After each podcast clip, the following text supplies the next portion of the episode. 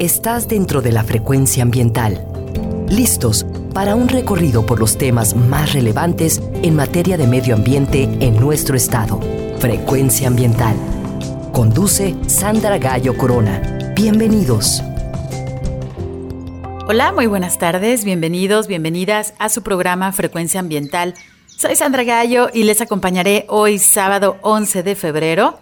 Estaré con ustedes hasta las 4 de la tarde. Sean bienvenidos a conocer acerca de los temas ambientales que se generan en Jalisco. Gracias por permitirnos llegar a sus oídos a través de la frecuencia de Jalisco Radio. Transmitimos desde el área metropolitana de Guadalajara a través del 96.3 de FM y también nos escuchan a través del 630 de AM.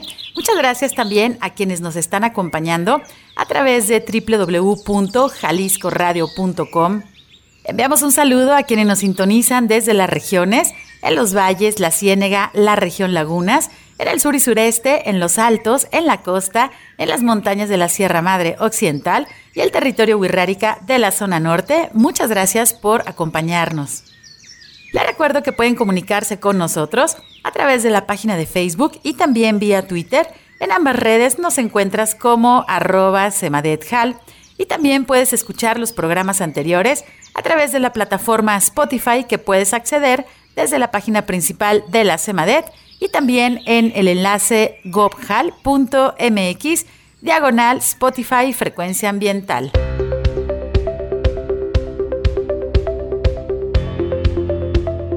Informamos que si necesitas realizar algún trámite en la Secretaría de Medio Ambiente y Desarrollo Territorial, el horario de la ventanilla es de 9 de la mañana a las 5 de la tarde.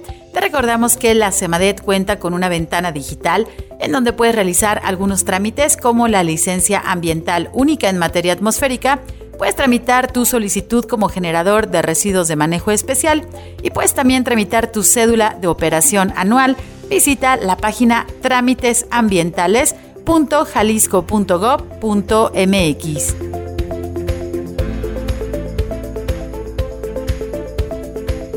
Durante esta época invernal es importante mantenernos informados acerca de cómo se encuentra la calidad del aire, ya que durante el invierno los contaminantes se quedan más tiempo atrapados en la atmósfera debido a la inversión térmica y esto puede afectar la salud.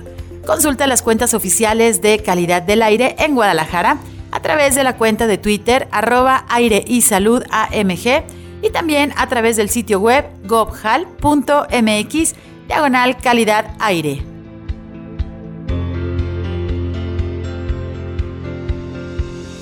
Si necesita realizar algún trámite en la Procuraduría Estatal de Protección al Ambiente, la PROEPA, puedes comunicarte al teléfono 33 30 30 82 50 y si eres testigo de alguna acción que cause daño al medio ambiente, por favor realiza tu denuncia utilizando el correo denuncias.cemadet.jalisco.gov.mx.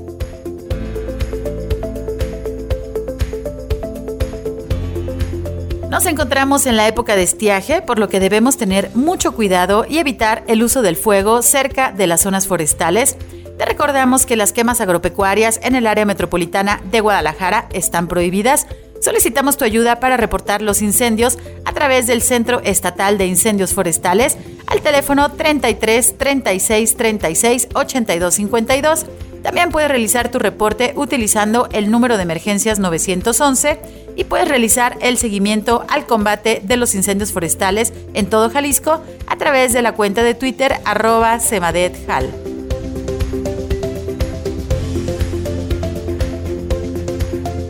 La Secretaría de Medio Ambiente y Desarrollo Territorial entregó a los municipios de Atenguillo, Mascota, Talpa de Allende y San Sebastián del Oeste el certificado que reconoce e identifica a la región como el primer paisaje biocultural de Jalisco y de México. Durante el año 2015, con el apoyo de la Agencia Francesa de Desarrollo, se inició el proyecto en la región Sierra Occidental de Jalisco con la visión compartida del territorio y la colaboración entre la sociedad civil, los sectores productivos, la academia y el gobierno. En abril del año 2020, a través de una reforma a la Ley Estatal del Equilibrio Ecológico y Protección al Ambiente, se reconoció a los paisajes bioculturales como un mecanismo para la gestión territorial integrada. El objetivo del paisaje biocultural busca fortalecer el desarrollo económico basado en la protección y valoración del patrimonio natural y cultural. El paisaje biocultural ha consolidado acciones y grupos de trabajo, principalmente de seis productos y servicios emblemáticos del territorio de la Sierra Madre Occidental, con el enfoque de sustentabilidad en la producción del café, en la actividad turística, en el aprovechamiento forestal, en la producción de lácteos, la lechuguilla, así como dulces, conservas y artesanías. Te invitamos a conocer más acerca del paisaje biocultural de Jalisco.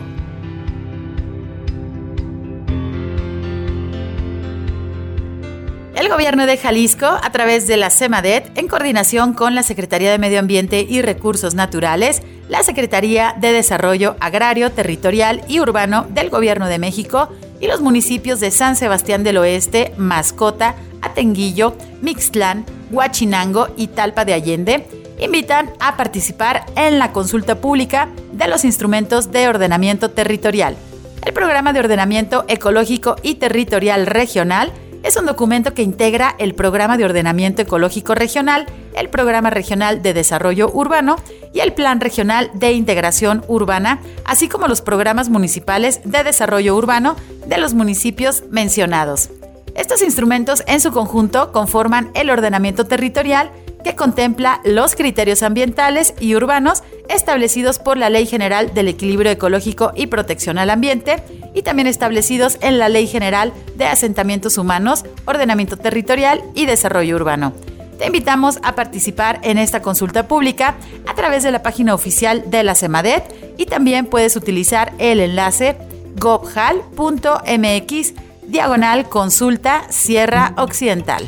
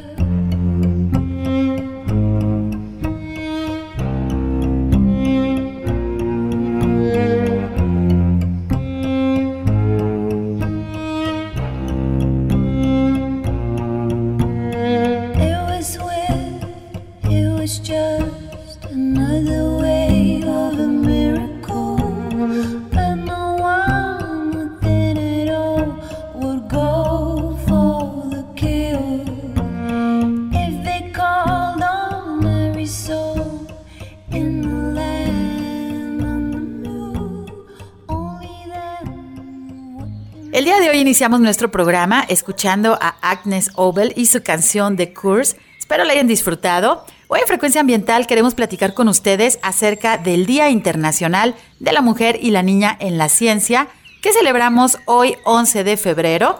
Sabemos que la igualdad de género ha sido siempre un tema central de las Naciones Unidas.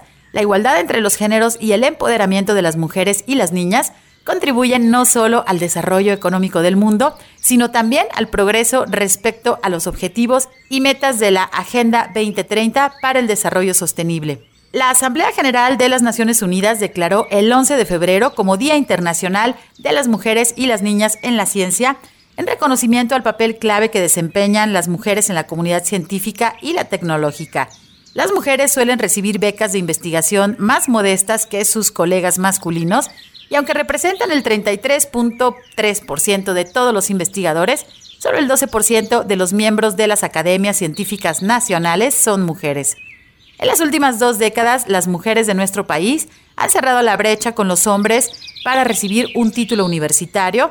Aún con este logro general, las mujeres obtienen títulos en ciencias, tecnología, ingeniería y matemáticas. Son menos de la mitad que los hombres. La demanda de habilidades STEM en todo el mundo continúa creciendo y depende de nosotros garantizar que las mujeres y las niñas no se las pierdan. Pero ¿por qué las niñas no eligen de manera general estas carreras de ciencia y tecnología? Según un estudio realizado por la empresa Microsoft, la mayoría de las chicas, alrededor del 72%, cree que es importante tener una carrera que ayude directamente al mundo. Tan solo el 37% cree que las carreras relacionadas con la ciencia y la tecnología les permitirían hacer eso y muchas de ellas eligen carreras como educación, medicina, enfermería, trabajo social y algunas carreras afines. Para resolver los mayores problemas que la comunidad internacional está enfrentando hoy en día, Deberemos aprovechar todos los talentos. Mientras que el mundo continúa con una pandemia provocada por COVID-19 y la crucial crisis climática que estamos viviendo, el liderazgo y la participación plena y equitativa de las mujeres y las niñas en el ámbito científico y tecnológico son más importantes que nunca. Ha llegado el momento de reconocer las contribuciones de las mujeres en las áreas de la investigación y la innovación Debemos destruir esos estereotipos y erradicar la discriminación contra las mujeres y las niñas en la ciencia. A continuación les invito a escuchar una breve cápsula realizada por el Banco Interamericano de Desarrollo que nos habla acerca de cómo incentivar a más niñas para interesarse en la ciencia y la tecnología. Vamos a escucharla y regresamos para recibir a nuestra invitada. Quédate con nosotros, estás en Frecuencia Ambiental. Me llamo Carlota Camila. Soy de Venezuela y tengo 7 años. Yo soy brasileña. Soy de República Dominicana. Nací en México. Yo quiero ser maestra y maquilladora. Me gustaría ser mamá. Modelo, youtuber y veterinaria. Bailarina. ¿Querés jugar un juego? Bueno, ¿qué juego? Imagínate una historia sobre esta mujer. Ay, tiene un monito. Se llama... María. ¿Se ve amable? Para mí trabaja en una heladería. Es peluquera. Tiene cara de trabajar de maestra. Doctora, sí. Tiene un novio. Me parece que tiene familia porque la veo feliz. ¿Le gusta jugar a la pelota con su nieto? Ella dice que es igual a nuestra directora del colegio, pero... ¿Y que tiene rulos como ella? ¿Ahora me cuentas quién era? Por favor. Yo te voy a dar para leer una frase que dice que hace en serio esa mujer, ¿va? Mabel fue la primera ingeniera mujer en trabajar en una represa hidroeléctrica llamada Salto Grande. Ah, então ela não é doutora, ela ajuda com a eletricidade. Cuando Blanca estudió para ser ingeniera, eran muy pocas las mujeres que seguían esa carrera. Luisa trabaja, trabaja para llevar electricidad al pueblo indígenas en Colombia. Oh, no me imaginé que era eso. Sim, eu fiquei impressionada. Não pensei que ela ia ser, que ela ia ajudar com eletricidade.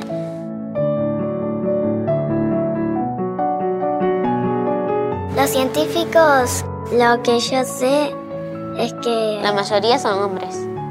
Pero a mí me parece que deberían haber más mujeres porque todas las mujeres tienen derecho de hacer lo mismo que los hombres. Todos pueden hacer lo mismo. Si quieren, si a alguno no le gusta, que no lo hagan. Capaz que de grande pueda ser ingeniera. A mí también me gustaría ser ingeniera. Capaz que sí, porque yo me sé todo sobre números. Como sé contar hasta 30. Frecuencia ambiental vuelve en unos momentos. Quédate con nosotros. Estás sintonizando Frecuencia Ambiental. Continuamos.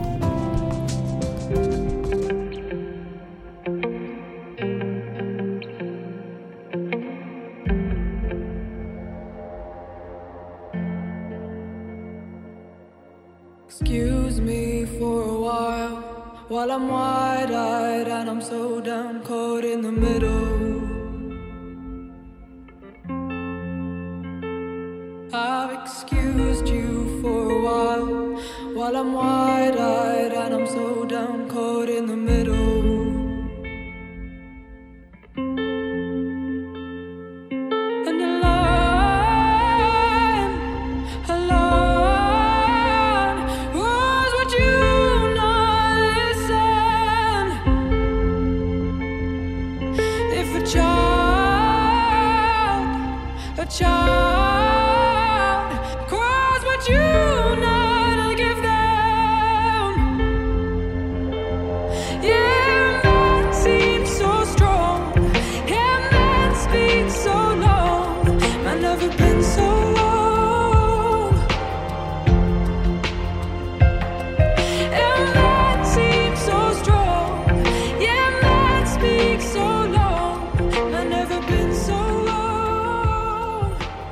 Regresamos después de escuchar al grupo London Grammar y su canción Strong, fuerte.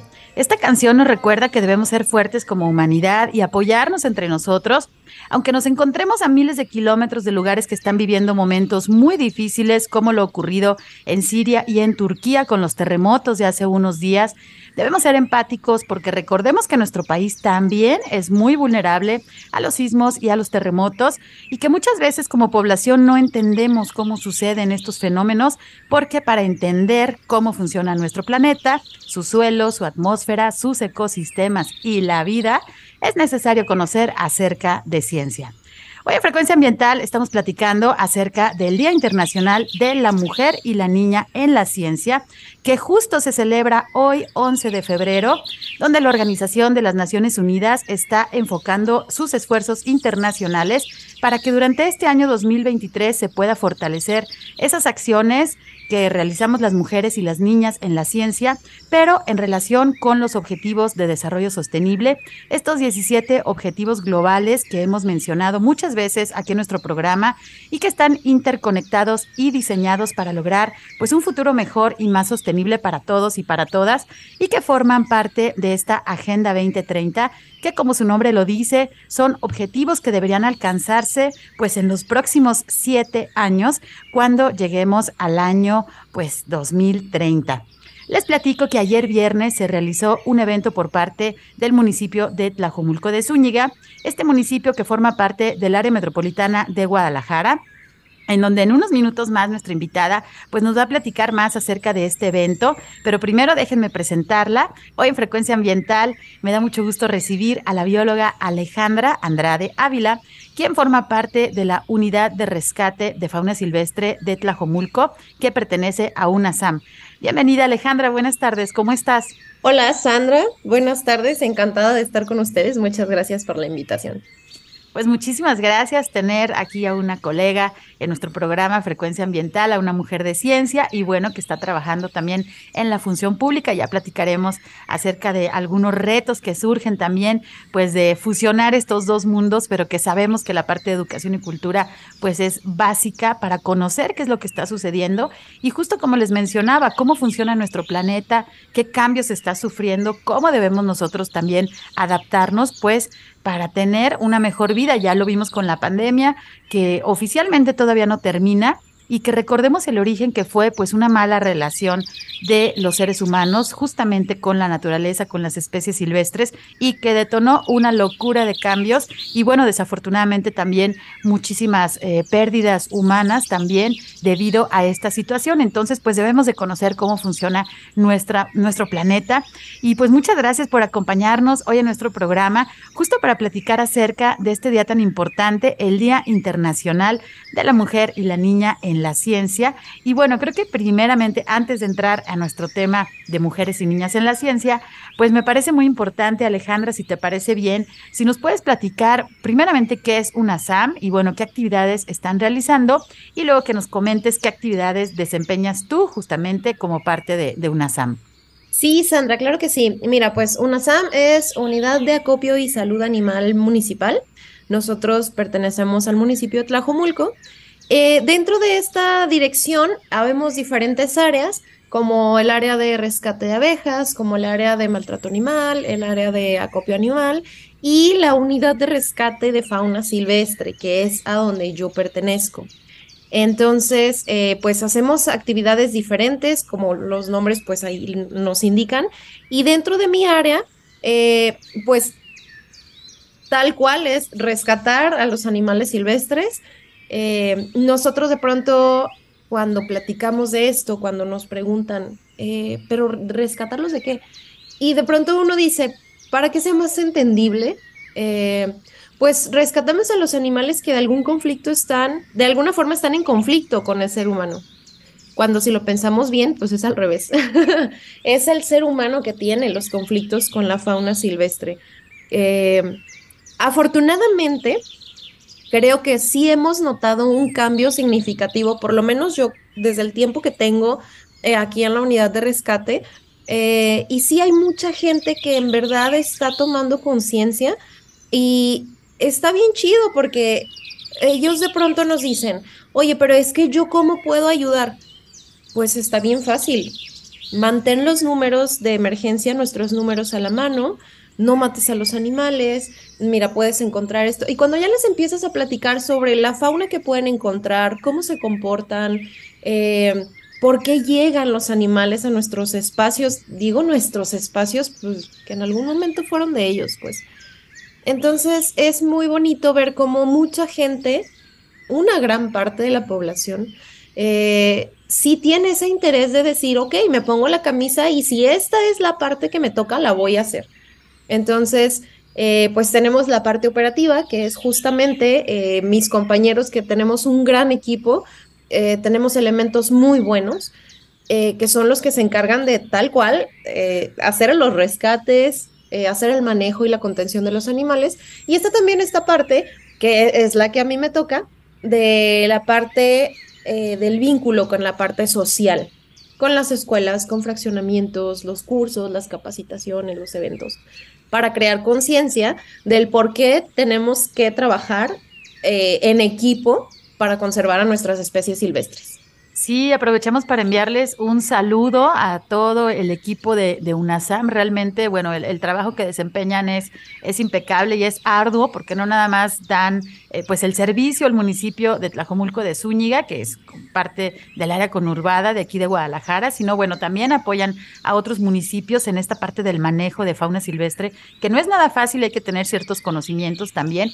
Y es que fíjense, si ustedes ubican en el mapa, el municipio de Tlajomulco, pues bueno, la, la, el crecimiento urbano ha sido impresionante, ha sido rapidísimo, en verdad eh, se está extendiendo la parte de los fraccionamientos, la parte de la urbanización y Tlajomulco de Zúñiga tiene pues áreas naturales muy importantes que más allá de parques urbanos, bueno, tenemos eh, el bosque de la primavera, ¿no? Que es un área natural protegida que ya sabemos con todo el impacto que se tiene, con toda la presión y toda la vulnerabilidad de un tipo de ecosistema que, bueno, es caducifolio, sabemos que es muy vulnerable a los incendios forestales, pero sabemos también que tiene una interfaz urbano-forestal pues muy amplia con miles de personas habitando, conviviendo, asustadas, sin información muchas veces que justamente están conviviendo con la fauna silvestre y ahí es donde UNASAM, bueno, entra también. También tienen otra área muy interesante que es justamente eh, Cerro Viejo, que es esta gran área también eh, natural y bueno, en verdad esta parte de la interacción de los humanos con la fauna silvestre pues es importantísima que haya un mediador y en este caso pues en el municipio de Tlajomulco están ustedes como equipo de UNASAM y en verdad sí felicitamos la labor que, que ustedes realizan. Y bueno, justamente eh, Alejandra estamos platicando de esta parte de la atención a la fauna silvestre y muchas veces no se toma en cuenta de que hay que tener justo conocimientos científicos, ¿no? Para tener esta convivencia, este rescate. ¿Por qué, ¿Por qué es importante justo esta parte de la ciencia para atender la fauna silvestre? Ay, esa es una pregunta muy interesante y muy bonita, Sandra. Fíjate que de pronto he, he observado que incluso nosotros los biólogos nos enfrascamos en pensar que la ciencia solo se hace en determinadas áreas. O es como, o estás haciendo ciencia o no estás haciendo ciencia. Pero ¿y qué pasa cuando aplicas la ciencia? Cuando tienes que aplicar la ciencia. Entonces, si bien no nos, no nos encontramos en un laboratorio, bueno, no todos, todos de aquí, eh, aquí tenemos médicos veterinarios que sí, este, pues se encuentran constantemente eh, trabajando con ciencia, pero, por ejemplo, si lo eh, observamos a través del manejo de fauna silvestre como tal, pues tiene que haber muchos conocimientos. No nada más es llegar y agarrar un animal, es saber eh, por qué lo tienes que agarrar así, eh, por qué sí de una manera, por qué no de otra, cómo lo vas a guardar, en dónde lo vas a guardar, eh, qué enfermedades te puede transmitir si hacemos un mal manejo, si pasamos por alto eh, cosas tan básicas como las herramientas y el equipo para, para contención de los animales. O sea, parecen cosas tan sencillas, pero no, o sea, literalmente hay mucha ciencia alrededor de esto, que poco a poco nos vamos familiarizando con los procesos, nos vamos, eh, pareciera que, que hasta nos tornamos un poco fríos y metódicos con el trabajo que hacemos, pero les puedo asegurar que no, que la verdad es que cada, eh, cada actividad es diferente y tú te vas dando cuenta desde el momento en el que te reportan un animal eh, y preguntas todo lo que hay que saber para imaginarte en lo que vas llegando, en qué condiciones está, ir, calculando el terreno. O sea, todo eso al final del día es parte de la ciencia. Entonces, te aseguro que mis compañeros todo el día traen el, cerebro caminando eh, eh, sobre, te digo, los procesos, sobre toda la aplicación que en algún momento vimos en la carrera, que leemos, que vamos aprendiendo con la experiencia, porque también al final del día, pues no deja de ser experiencia todo. Sí, fíjense que bueno, eh, muchas veces nos dicen que nosotros los biólogos, eh, si bien tenemos un estilo de vida ya prácticamente científico y que vamos a algún lugar y que entonces no disfrutamos los paisajes, sino que los estamos analizando, bueno, pues ya es un estilo de vida, digamos, este, que está ya en nuestro, en nuestro cerebro, en nuestra mente, en nuestros actos y bueno, sí disfrutamos, como dice eh, la bióloga Alejandra, y también no todo mundo que es biólogo o que es científico, pues eh, tiene esta parte de andar de bata blanca en los laboratorios, que también el, el- el área de los laboratorios de biología celular, molecular, bueno, son áreas también importantísimas, pero vemos muchos biólogos de campo que nada más nos abren la puerta y nos encanta estar en contacto con la naturaleza. Y bueno, justamente esta parte de hacer el manejo de fauna silvestre, como menciona nuestra invitada, pues es identificar las especies, saber si son venenosas o no, eh, todas estas técnicas de campo también que pues son diferentes a el trabajo con animales domésticos, con fauna doméstica, que son igualmente importantes y también hay que conocer muy bien pues los, los, los detalles, ¿no? Para realizar el manejo, pero enfrentarse a especies silvestres que muchas veces incluso están protegidas bajo nuestras leyes, que, que es la norma oficial mexicana eh, 059, que pueden estar en peligro de extinción, que pueden estar amenazadas, pues el manejo es muchísimo más eh, es responsabilidad, ¿no? El tener que realizar eh, pues este, este contacto con estas especies y por supuesto que la base de la ciencia pues es básica. Eh, Alejandra, pues justamente celebrando nuestra efeméride del día de hoy y considerando que, bueno, tú eres científica, eres bióloga, justo durante tu actividad en la ciencia has tenido algunos obstáculos y si es así, pues que nos platiques, porque seguramente muchas chicas también nos están escuchando y a lo mejor están pasando por, por algún obstáculo profesional o de género. ¿Cómo has superado si es que has tenido algunos obstáculos, digamos, durante tu desempeño profesional como bióloga? Sí, eh, pues mira, yo creo que en el momento que uno deja de considerar los obstáculos o, o ves todo plano, estamos en peligro. Creo que siempre es hasta cierto punto reconfortar, reconfortante encontrarte con ciertos obstáculos porque son cosas que nos hacen crecer. Eh, sí los he tenido, mira, para empezar, cuando yo entré, eh, es algo impactante cuando uno es estudiante y cuando sale. Eh, el mundo que nos hacemos cuando somos estudiantes de la biología fantástica, porque es una fantasía completamente, es como, wow, qué padre, sí, ya quiero salir al campo y ya, pero espérate cuando tienes que enfrentarte con el mundo laboral. Entonces, sí ha habido muchos obstáculos. El primero y creo que el que más me ha gustado, eh, pues fue el hecho de llegar a fauna silvestre sabiendo poco, porque la verdad es que la universidad te enseña, sí, pero la, yo creo que la mayor parte ya nos corresponde a nosotros. Entonces, eh, cuando a mí me contratan y me dicen, te vas a hacer cargo de esta área y tu primer plática es tal día, o sea, los dos días de que entré. Y yo decía, ¿y qué voy a decir? ¿Pero qué? Explíquenme, o sea, e- ese fue mi primer obstáculo.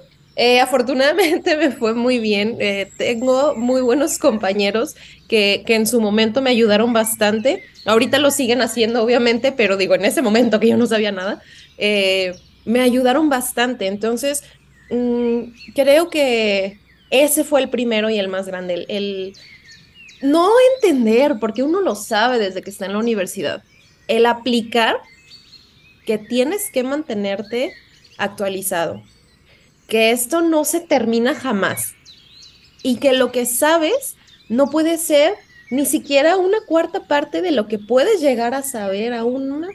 Entonces, creo que ese ha sido el, mayor obstáculo.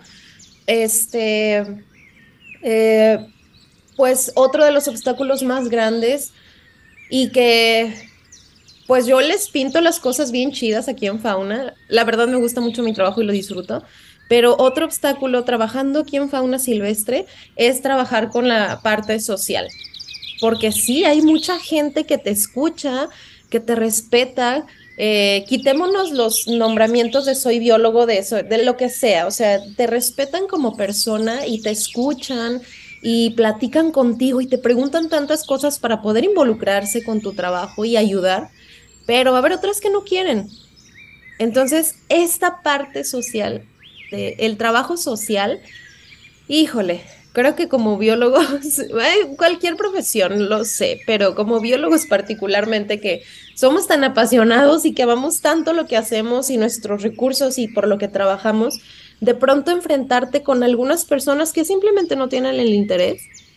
Uy, es uno de los obstáculos más grandes, Sandra. Creo que podría decir que esos han sido los principales.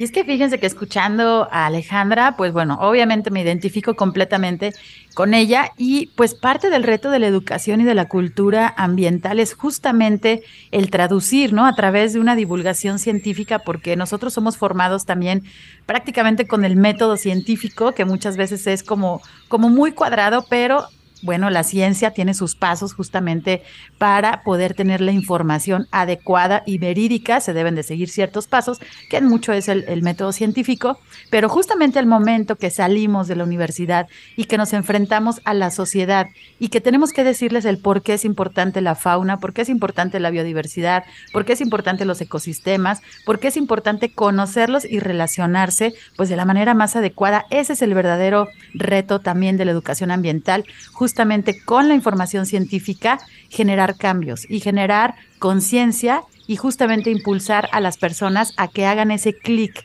de conciencia ambiental. Y bueno, eso es parte del trabajo también que realizamos y a través de este espacio radiofónico que nos encanta, pues que ustedes estén escuchándonos y también aprendiendo y por supuesto involucrándose, pues eso nos encanta.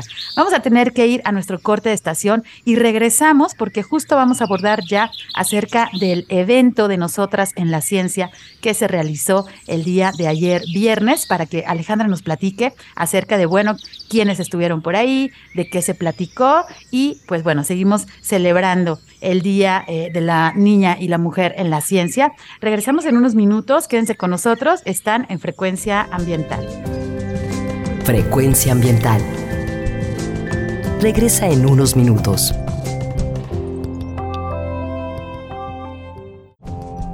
Estamos en la misma frecuencia. Frecuencia Ambiental. Seguimos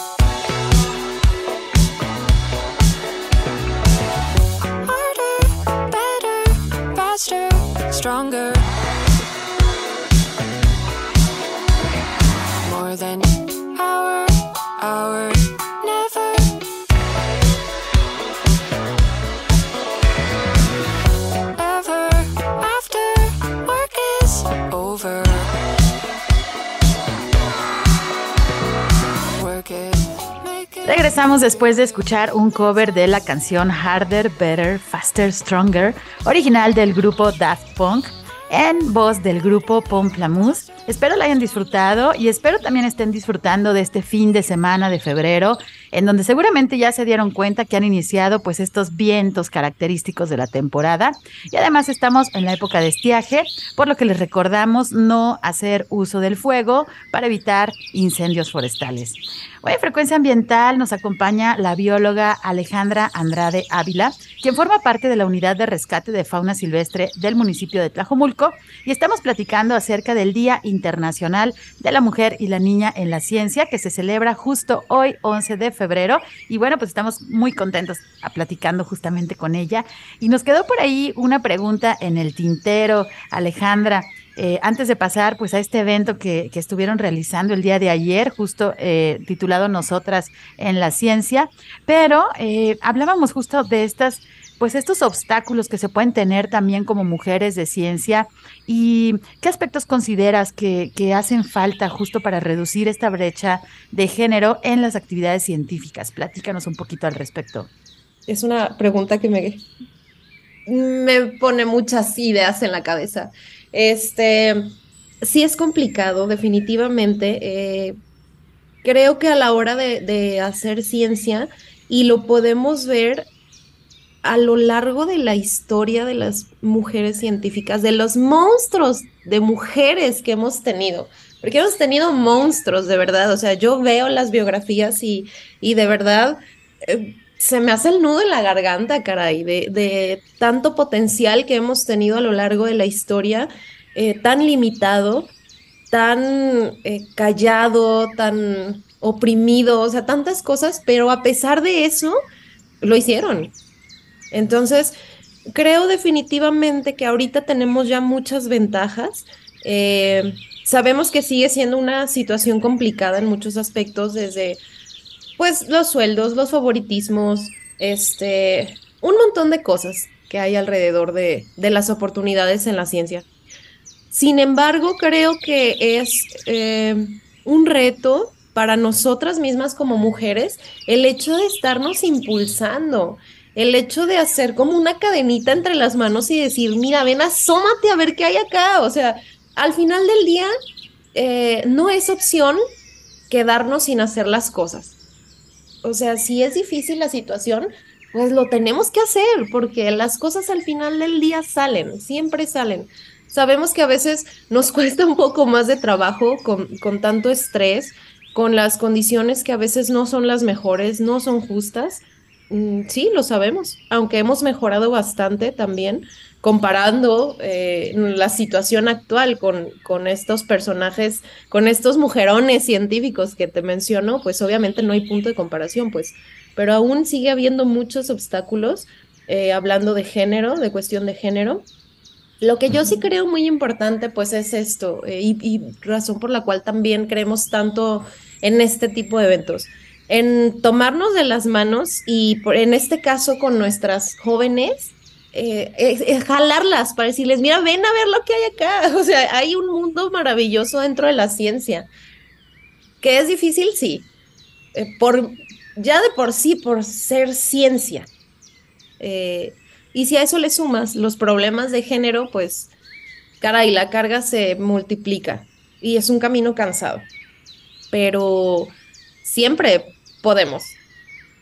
Sí, justamente como lo mencionas, pues muchas veces estos obstáculos, estos retos, eh, comúnmente se cree que viene, digamos, del género masculino y que están ahí los obstáculos, pero fíjense que también tenemos ahí algo culturalmente que muchos obstáculos también provienen de la relación entre las mismas mujeres y de ahí vale la pena mucho mencionar este concepto que es sororidad, que justamente eh, nos está describiendo nuestra invitada el día de hoy, es decir, tener esa empatía, hacer equipo, impulsarse, darnos la mano, justamente para salir adelante y para no desanimarnos en el camino que pues es complicado, pero si hacemos equipo y colaboramos, pues las cosas funcionan mejor y van fluyendo justo para poder lograr pues diferentes actividades, diferentes proyectos. Y bueno, qué mejor eh, que se relacionen con el medio ambiente también de nuestro estado de Jalisco.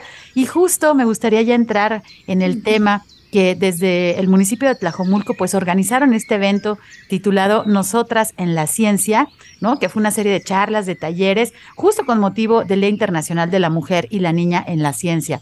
Platícanos, Alejandra, por favor, ¿cómo se realizó la selección de las ponentes de las invitadas? Ay, sí, me encanta. Mira, este, todo fue, queríamos hacer un evento que involucrara muchas áreas de la ciencia. Sin embargo, dijimos, bueno, estamos hablando de fauna y, tenemos un canal específico eh, por el cual trabajar.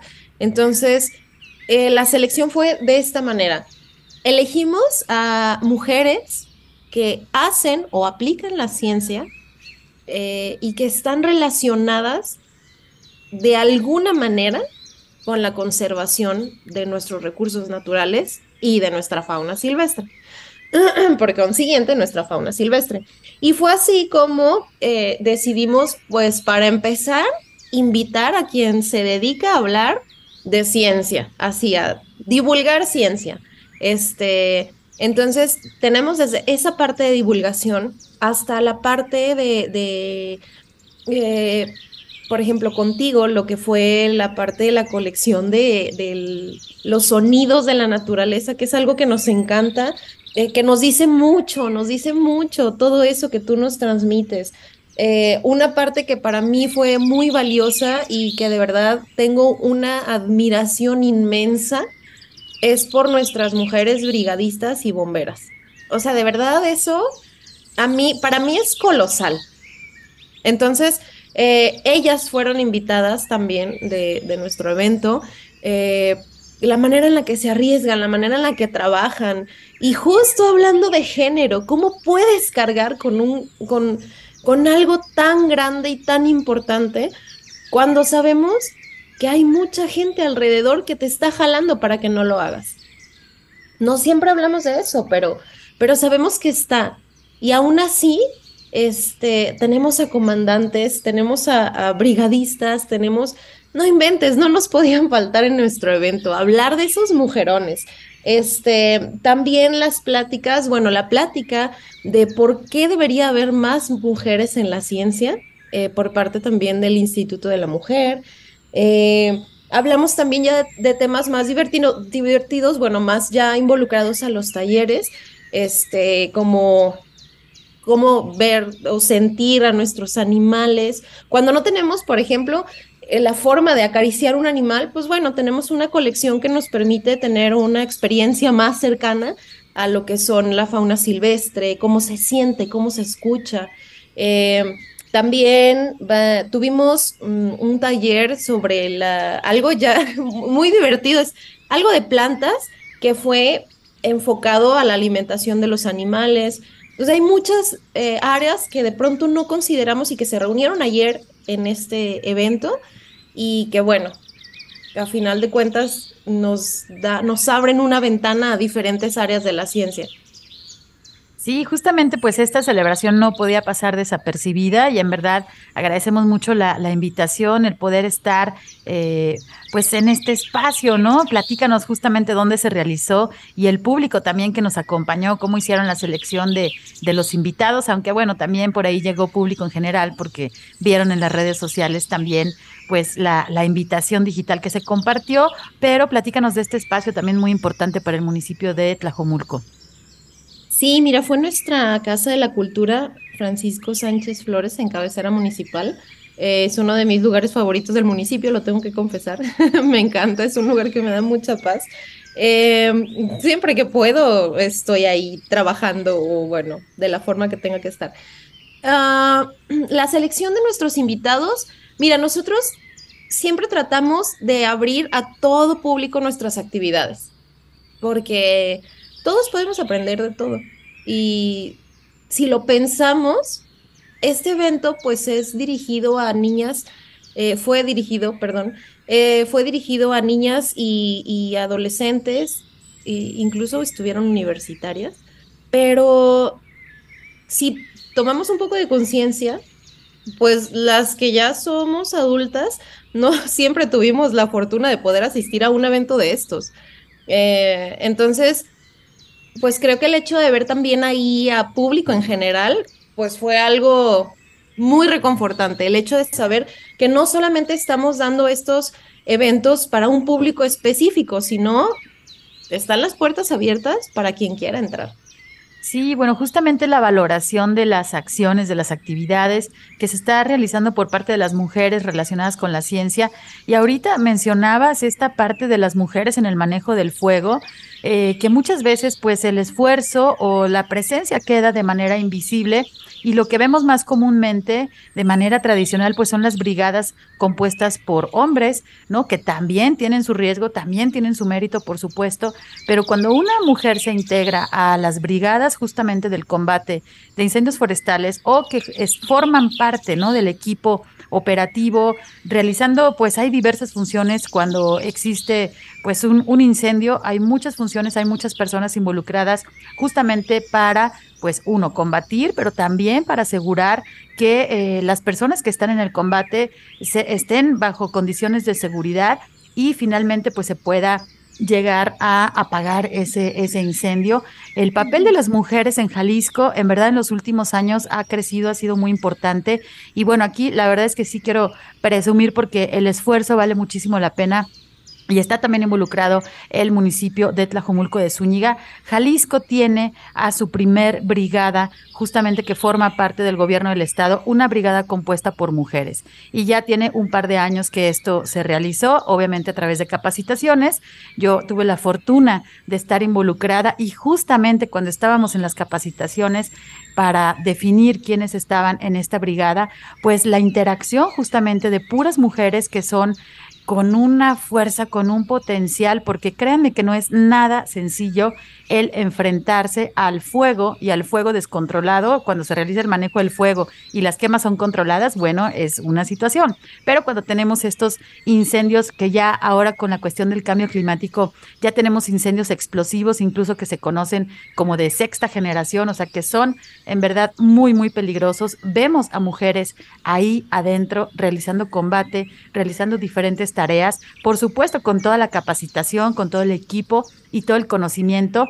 Son en verdad mujeres admirables, como bueno, todas las que desempeñan este, este tipo de funciones. Y pues aprovechamos también para mandarles un, un abrazo, un saludo, y que justo también ellas sufren pues muchos obstáculos y que pues re reafirmamos, ¿no? La parte de la colaboración para poder continuar con estas labores que, bueno, desafortunadamente vemos que, que la cuestión de los incendios no se va a reducir por las cuestiones climáticas y también por la falta de cultura y conciencia. Así que les hacemos un llamado que justo ahora que estamos en la época del estiaje, pues sean muy cuidadosos y en lo posible eviten el uso del fuego en nuestras zonas forestales, que son bosques caducifolios que pierden las hojas en gran medida eh, aquí en el territorio jalisciense. Entonces, entonces, bueno, tengamos cuidado porque hay muchas personas, hombres y mujeres detrás de este combate que sus esfuerzos muchas veces no salen a las cámaras y ellos están bajo un riesgo constante. Entonces, pues la verdad es que fue un honor escucharlas y, y esta retroalimentación que nos platica nuestra invitada de poder escuchar a mujeres que ya están aplicando pues esos conocimientos en diferentes áreas en verdad es pues muy reconfortante y también muy inspirador para las jóvenes y las pequeñas que pues tienen por ahí sus sueños como lo tuvimos nosotros y que lo hemos llegado a materializar. Ahora sí que, eh, a pesar de muchos obstáculos pues estamos aquí, ¿no? Y nos interesa también mucho pues platicar nuestras historias justamente para inspirar a las jóvenes y a las chicas que, que vienen por atrás pisando bastante fuerte, por cierto, porque queremos un mundo mejor y queremos un mundo de igualdad de género. Eh, platícanos, ya estamos casi llegando a el cierre de nuestro programa. Tú mencionabas por ahí también en, sus redes sociales, ustedes tienen publicaciones muy interesantes. Si nos puedes, por favor, compartir, Alejandra, pues bueno, cuáles son sus redes, si tienen su página y sobre todo también los números a donde se pueden comunicar, pues las personas que nos están escuchando y que tienen alguna situación que amerita realizar el rescate de fauna silvestre. Sí, claro que sí. Mira, en redes sociales estamos en Facebook como UNASAM. Eh, le, bueno, es fácil, pero igual lo deletreo es U-N-A-S-A-M. UNASAM. Así nos encuentran en Facebook. Eh, ahí tenemos, como dices, muchas publicaciones eh, de muchos temas muy interesantes Y el número para emergencias es el 33 31 38 30 98. Lo vuelvo a repetir. 33 31 38 30 98. Y Ok, adelante, ya adelante. por último, perdón, Sandra, Adelante. pues solamente a- algo que, que me gusta comentar porque es importante, eh, somos una unidad que trabaja 24/7. Entonces, no se detengan. Si tienen una emergencia, eh, bueno, un rescate, un, no sé, cualquier cosa referente a fauna silvestre, que se metió un animal a la casa, al patio, a la cocina, y resulta que son las 2 de la mañana, ustedes llamen. Siempre vamos a estar disponibles. Muchísimas gracias y en verdad sí felicitar y reconocer el trabajo que realizan ustedes justamente para el rescate y bueno y la sana convivencia en los lugares en donde pues no se puede evitar esta eh, crecimiento urbano que justamente estamos invadiendo ya muchas de las áreas silvestres de nuestro territorio. Bueno, hay que saber cómo convivir, hay que saber cómo eh, conservar también nuestra naturaleza, porque a final de cuentas, pues la salud de los ecosistemas se refleja también en la salud de la sociedad humana. Pues estamos llegando a la parte final de nuestro programa. Quiero agradecer a nuestra invitada Alejandra Andrade Ávila. Muchísimas gracias por acompañarnos, Ale. Muchísimas gracias por la invitación, Sandra. Es un placer. Gracias y bueno, por aquí te esperamos un poco más adelante, también a los compañeros de, UNASAM que siempre tienen mucho que, que platicarnos. Y bueno, también agradezco a mi compañero Marco Barajas por su ayuda en la producción desde la cabina de Jalisco Radio. Soy Sandra Gallo y desde la Dirección de Educación y Cultura para la Sustentabilidad les acompañaremos el próximo sábado. Se quedan con la programación de la JB Jalisco Radio. Hasta luego. Por hoy ha sido todo en Frecuencia Ambiental. Te esperamos el próximo sábado a las 3 de la tarde para seguir explorando los temas relevantes del medio ambiente de nuestro estado y más allá. Frecuencia Ambiental, una coproducción de la Secretaría de Medio Ambiente y Desarrollo Territorial y JB Jalisco Radio. Hasta entonces.